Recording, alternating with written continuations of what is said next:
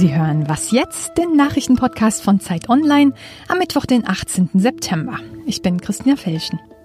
Heute sprechen wir über eine Brexit-Entscheidung am britischen Supreme Court und über den deutschen Buchpreis. Erstmal die Nachrichten. Wer wird Israel in Zukunft regieren? Nach den Präsidentschaftswahlen gestern liegen Ministerpräsident Netanyahu und sein Herausforderer Gantz laut Prognosen fast gleich auf. Sowohl die rechtskonservative Likud-Partei als auch die Mitte-Rechtsliste Blau-Weiß kommen demnach auf gut ein Viertel der Sitze. Ganz ähnlich war es bei der Wahl im April. Daraufhin hat Netanyahu dann Neuwahlen erzwungen. Ganz kann sich eine große Koalition vorstellen, allerdings nicht mit Netanyahu, der in drei Fällen wegen Korruption angeklagt ist. Probleme bei der Regierungsbildung gab es auch in Spanien. Nach der Wahl im April ist der Versuch jetzt endgültig gescheitert. Sozialdemokrat Pedro Sanchez wollte eine linke Koalition bilden, doch die Rivalität mit der Linkspartei Podemos war zu groß. Auch König Felipe konnte die Parteichefs nicht zu einer Zusammenarbeit bewegen.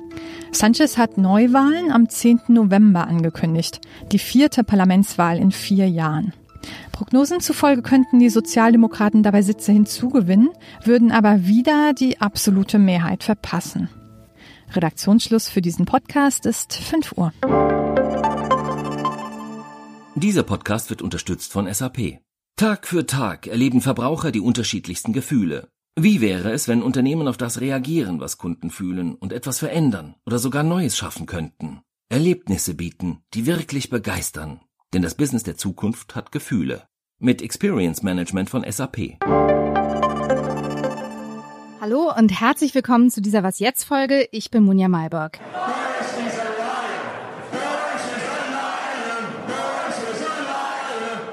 So klang das, als der britische Premierminister Boris Johnson am Montag in Luxemburg war.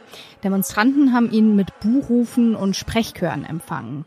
Johnson war zu einem Arbeitstreffen mit dem scheidenden EU-Kommissionspräsidenten Jean-Claude Juncker gekommen. Das brachte allerdings keine Annäherung.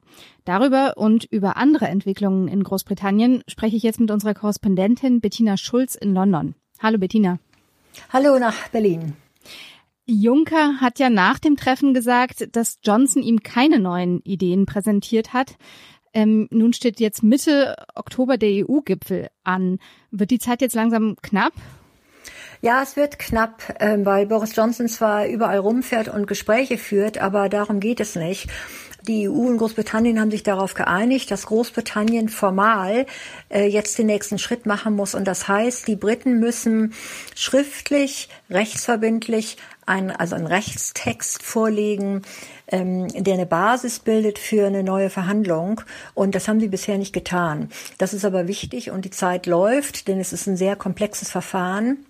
Und wenn die Briten glauben, dass äh, auf dem EU-Gipfel Mitte Oktober dann plötzlich so schnell Daumen rauf, Daumen runter irgendwas entschieden werden kann, äh, dann irren sie sich. Das geht eben leider nicht, weil die Thematik zu komplex ist. Also von daher ist ein unheimlicher Zeitdruck da. Seit gestern verhandelt ja der Supreme Court in London darüber, ob die Zwangspause, die Boris Johnson dem Parlament verordnet hat, ob die rechtmäßig war. Es geht da um insgesamt drei Klagen, eine aus London, eine aus Belfast und eine aus Edinburgh. Worum geht's da genau? Ja, also es geht um zwei ganz wichtige Fragen. Erstmal geht es darum, ob äh, die Regierung Boris Johnson der Königin klaren Wein eingeschenkt hat und klar gesagt hat, warum er das Parlament aussetzt. Und man vermutet, dass er dabei die Königin hinters Licht geführt hat, ihr zwar gesagt hat, dass das Parlament ausgesetzt werden muss, um eine neue Legislaturperiode einläuten zu können, dass das aber in Wirklichkeit natürlich gemacht hat, um das Parlament äh, mundtot zu machen. Und unabhängig davon geht es darum, das ist eine wichtigere Frage, sind die Gerichte in diesem Fall überhaupt zuständig? Und das Interessante ist, in erster Instanz haben alle drei Gerichte zu den drei Klagen, die einge äh, eingebracht wurden, gesagt, das ist hier alles eine politische Sache, da haben die Gerichte überhaupt nichts zu sagen. Und dann hat das schottische Berufungsgericht, das hat gesagt, nein, die Gerichte sind durchaus zuständig. Und jetzt ist die Frage, wie der Supreme Court urteilt. Das Interessante ist nämlich, wenn man sagt, dass das Ganze eine politische Sache ist und in der Politik ausgetragen werden muss, dann stellt sich natürlich die Frage, wo soll das denn ausgetragen werden? Es müsste ja eigentlich im Parlament ausgetragen werden. Das aber ist geschlossen. Da ist jetzt die große Frage, wie der Supreme Court, also der oberste Gerichtshof, entscheiden wird. Das wird ein paar Tage dauern. Das kommt höchstwahrscheinlich erst nächste Woche. Genau, du hast es gesagt, die Katze beißt sich da so ein bisschen in den Schwanz. Jetzt mal angenommen, das Gericht sagte, diese Parlamentspause war nicht rechtens. Ähm, was hätte das für Konsequenzen? Ja, das ist ganz klar. Also dann, dann muss er natürlich das Parlament wieder einberufen. Da kommt er nicht drum rum. Äh, die Frage ist auch, wie der oberste Gerichtshof dann argumentiert. Also wenn die sogar andeuten, dass er die Queen hinters Licht geführt hat ich weiß, ich, ich kann mir nicht vorstellen, wie dann der britische Premierminister weitermachen will. Ja, also dann, dann haben wir hier eine richtig große politische Krise. Aber es, man merkt es in den Medien, äh, dass er höchstwahrscheinlich einen Rüffel kriegt und äh, dass aber höchstwahrscheinlich die Regierung letztendlich doch recht bekommt. Aber ich, ich kann mich dazu nicht äußern. Ich glaube, das kann im Moment kaum jemand sagen, wie es ausgehen wird. Danke dir. Ja, alles Gute nach Berlin.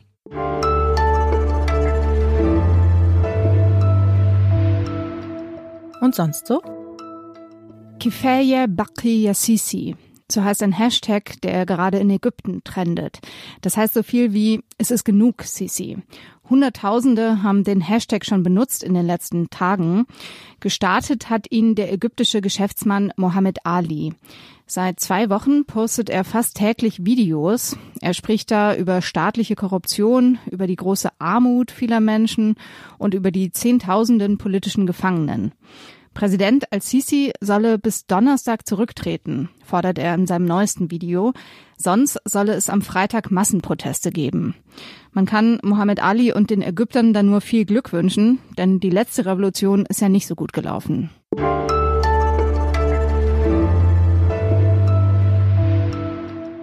Der Deutsche Buchpreis ist einer der wichtigsten Literaturpreise in Deutschland. Seit 2005 wird er jedes Jahr verliehen und zwar zum Auftakt der Frankfurter Buchmesse. Gestern ist die diesjährige Shortlist veröffentlicht worden, also die Auswahl derjenigen sechs deutschsprachigen Romane, die noch im Rennen sind. Und diese Shortlist, die sagt auch immer so ein bisschen was über den Zustand des Literaturbetriebs aus. Darüber spreche ich jetzt mit meinem Kollegen David Hugendick. Er ist Literaturkritiker bei Zeit Online. Hi David. Hallo. In Sachen Proports hat die Jury ja schon mal alles richtig gemacht, kann man sagen. Es sind drei Frauen und drei Männer dabei, auch altersmäßig gemischt. Ähm, drei Debüts sind auch dabei. Wie ist die Auswahl denn jetzt literarisch? Also nochmal ganz kurz hin zum Proports. Es gab in den vergangenen Jahren immer wieder Diskussionen darüber, ob zu wenig Frauen, zu viele Frauen, zu viele Männer, zu wenig Männer und so weiter. Ich vermute mal, es war jetzt gar keine Quotenentscheidung. Ich glaube, das ist vielleicht einfach eine glückliche Konstellation einer Juryauswahl. Literarisch finde ich es schon sehr unterschiedlich. Also sowohl teilweise auch in der Qualität und teilweise auch in den Themen, die dort besprochen werden. Also wir haben auf der Liste einen Roman über einen Fußballspieler, das glaube ich wirklich ein absolutes Novum in der deutschen Gegenwartsliteratur. Ein sehr guter Roman. Das finde ich eine ziemlich mutige oder schöne Entscheidung, den darauf zu setzen. Wir haben Norbert Scheuer, was schon ein, mehr oder weniger, ist glaube ich auch der älteste Schriftsteller in dem Teilnehmerfeld, ein Roman über einen Bienenzüchter im Zweiten Weltkrieg, der gewissermaßen zum Fluchthelfer wird. Und wir haben eben auch ein sehr interessantes Debüt von einer Österreicherin, Raffaela Edelbauer, die in der Tradition des Anti-Heimat-Romans aus Österreich eben nochmal so die ganze verdrängte Geschichte in so einem Scheinidyll letztlich erzählt. Das finde ich auch hochinteressantes Buch. Und wir haben noch einen Roman über zwei Brüder, das von Jackie Tome, also wirklich eine Spiegelgeschichte zweier Brüder, die sich halt nicht kennen, aber eben den gleichen Vater haben, den sie auch nicht kennen. Was sehr viel eben über Herkunft, Hautfarbe, Geschlecht verhandelt wird, ohne es tatsächlich zum Hauptthema zu machen. Also auf eine sehr elegante, zeitgenössische Art, wie ich finde. Und dann haben wir Sascha Stanisic mit Herkunft, was eben über die Schwierigkeit erzählt, überhaupt über Herkunft zu reden, auf eine hochgewitzte Art. Das heißt, es ist ein sehr gemischtes Teilnehmerfeld literarisch, ja. Mhm. Die Jury selbst sagt ja jetzt, äh, dass ihrer Meinung nach sich so bestimmte Themen durchziehen würden, also Identität, Männlichkeit, Familie auch. Ähm, würdest du das auch so sehen? Und sind es auch gerade die großen literarischen Themen? Also wenn man mit so Großthemen operieren möchte, muss man natürlich sagen, dass die meiste Literatur von Familie handelt und die meiste Literatur von Identität Klar, auf nicht ganz Art neu. Handelt. Ist nicht ganz neu. Was die Jury, glaube ich, meint, ist da sozusagen die Anschlussfähigkeit an gesellschaftliche Diskurse zu diesen Themen. Ja, das würde ich sagen, das stimmt, wenn man Literatur unter diesem aktuell verwertbaren Großwörtern behandeln will. Ich glaube, dass wir über Identität, wie heute viel darüber gesprochen wird, da erleben wir schon seit einiger Zeit, auch in der ganzen Autofiktion, also in der Selbstbeschreibung des Autors oder der Autorin, in diesen Ich-Romanen, die sich wirklich auch mit den Zumutungen und Diskriminierungserfahrungen letztlich auseinandersetzen, da erleben wir schon eine Häufung, wobei auf dieser Liste eigentlich gar keins von diesen Romanen dabei ist. Das einzige Buch, das ich unter Autofiktion letztlich sehen würde, ist das Buch von Sasa Stanisic. Stanicic ist ja vielleicht der bekannteste äh, Name diesmal, vielleicht noch äh, Norbert Scheuer. Wie kommt das denn, dass die ganz großen Namen fehlen? Also die, der profanste Grund wäre, äh, die ganz großen Namen haben dieses Jahr keinen Roman geschrieben. Das wäre der profanste Grund. Also, es ist eben auf der Long, äh, es war schon auf der Longlist so, dass da sehr viele auch unbekanntere Namen drauf waren, auch einige aus kleineren Verlagen. Ich finde das nicht unbedingt ein Nachteil. Also ich finde das, ähm, es ist ja auch kein Preis letztlich hin fürs Lebenswerk eines Autors oder einer Autorin, sondern letztlich ist ja die, äh, das ganze Motto dieser dieses Preises ja hier wird der beste Roman des Jahres ausgezeichnet. Das kann man natürlich jetzt immer ein bisschen marktschreierisch finden und sicherlich auch streitbar. Und es wird ja auch mal wieder Streit geben. Es ist auch völlig egal, wer von den sechs Nominierten am Ende den Preis bekommt. Es werden immer Leute geben, die sagen, nee, das hätte aber jemand anders verdient. Und dann kommen dann natürlich irgendwelche Namen, die viele andere gar nicht auf dem Zettel hatten. Aber das gehört auch ein bisschen zum Ritual dieses Preises dazu, dass immer ein bisschen mehr geklagt wird als gejubelt. Danke dir. Das war's für heute bei Was Jetzt. Sie können uns wie immer gern schreiben. Die Mailadresse ist wasjetzt.zeit.de. Tschüss.